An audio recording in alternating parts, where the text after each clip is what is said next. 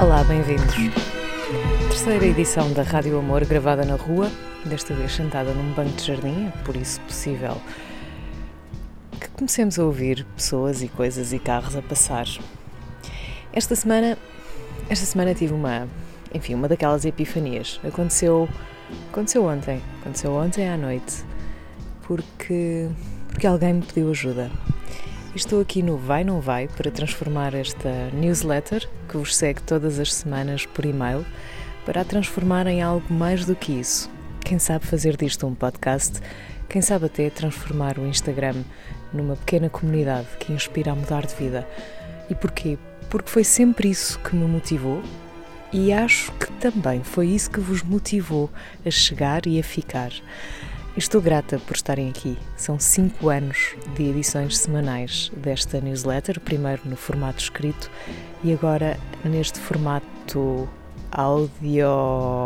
Não é audiovisual porque lhe falta a componente vídeo, mas áudio qualquer coisa, audiotextual pode ser.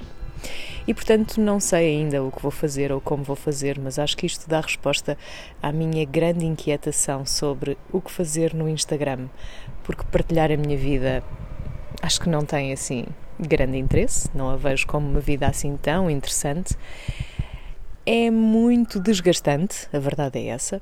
Coloca uma pressão que, mesmo que não tenhamos atenção aos números e às interações e quantos likes eu tive nesta foto, ai meu Deus, mesmo que consigamos ultrapassar isso, e felizmente eu consegui. Aqueles que leram o livro Vida Instagramável sabem bem do que estou a falar. Mesmo que ultrapassemos isso, obriga-nos a pensar no que vamos publicar, uh, como e quando vamos fazer. Caso contrário, a conta passa a ser uma daquelas contas que tem muito pouco conteúdo e, portanto, não faz muito sentido, passa a ser uma conta pessoal. E e ando há demasiado tempo a pensar nisto. Ando há demasiado tempo a pensar que não estou lá a fazer nada, mas depois recebo muitas mensagens a dizer que estou a fazer alguma coisa e que aquilo que estou a fazer vale a pena e é muito confuso para mim.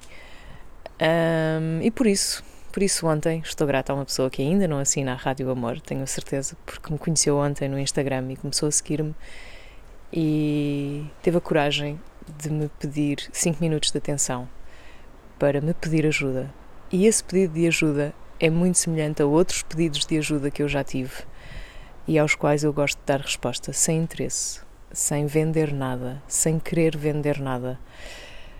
E acho que vou acho que vou avançar, porque as melhores decisões da minha vida são sempre as que eu tomo de coração e com vontade e sem pensar no como e quando vou fazer. Por isso, preparem-se, é provável que eu vos venha a pedir para subscreverem o podcast Rádio Amor. Não sei, não sei mesmo. Bom, vamos. Ah, vamos então ao tema desta semana, na revista Sábado. O título é simples: Larga isso! Ou de outra forma, eu já te avisei, larga isso. Ou ainda, é pá, larga isso! Sabem de que estou a falar, não sabem? Esta é talvez uma das frases mais vezes usada por pais e educadores, seguida do Estás sempre agarrado a isso? Ou então, já chega. Isto para ilustrar o cansaço em que todos nos encontramos relativamente a esta ubiquidade da tecnologia nas nossas vidas, associada à incapacidade para justificar a razão pela qual lhes pedimos para largar o telefone enquanto seguramos o nosso na mão ou o temos à espreita no bolso. É difícil desconectar, é ainda mais difícil ter disso consciência e ao mesmo tempo precisar estar ligado por motivos profissionais, não querendo, por outro lado, ser um mau exemplo para os miúdos lá em casa. Mesmo que o entendam, eles preferem fazer que não percebem o que queremos dizer quando afirmamos, substantivamente, que é diferente.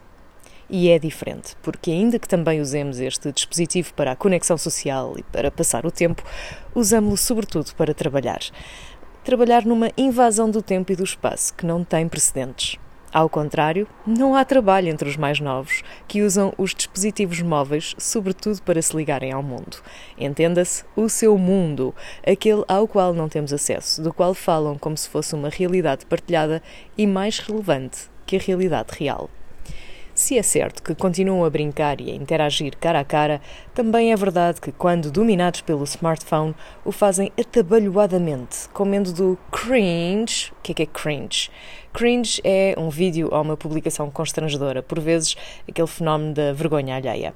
Portanto, aquilo que é cringe e que tanto criticam aos outros é um julgamento cruel que só a adolescência consegue fazer. Mas, por outro lado, são também capazes das ações mais louváveis de que há memória, com um empenho e capacidade para motivar os outros que dificilmente conseguimos recordar. Estamos numa encruzilhada da qual não sabemos como sair. Quando generalizamos, corremos o risco de repetir o erro do chavão da geração rasca, na qual nem todos encaixavam. E esquecemos-nos que também muitos destes miúdos estão verdadeiramente à rasca, sem saber o que fazer ou como agir. Os que optam por abdicar desta imersão tecnológica tendem a ficar socialmente isolados, dedicados a atividades nas quais a tecnologia não consegue ainda ainda interferir, da mesma forma que os outros, aparentemente conectados e com intensas ligações sociais, estão igualmente isolados com um ecrã que aproxima e separa, ligações ténues que se perdem com a interrupção da ligação Wi-Fi. Ficou poético, não ficou? Continuando. E o que fazemos? Retiramos-lhes os direitos adquiridos no momento em que facilitamos? Sim, no momento em que facilitamos e lhes entregamos um dispositivo móvel para estarem entretidos enquanto fazíamos as compras um mês, esperávamos o jantar no restaurante da moda ou precisávamos mesmo de uns minutos com a criança semi-adormecida pelo brilho e movimento atrás do ecrã.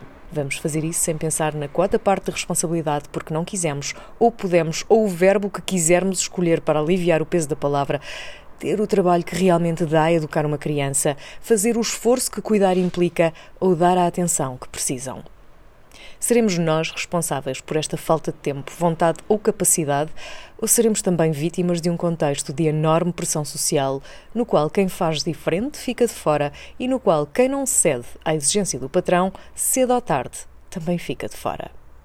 Que mundo é este que estamos a criar para nós, sobretudo os nossos filhos, no qual se perdeu a razão, no qual há mesmo dois pesos e duas medidas, no qual tudo tem de ser relativizado, ponderado e analisado e no qual este dispositivo ao qual chamamos smartphone, o telefone inteligente, minou de tal forma a nossa inteligência que já não o dispensamos para as coisas mais básicas do nosso dia. Quando foi que isto nos aconteceu e como foi que deixássemos que também lhes acontecesse?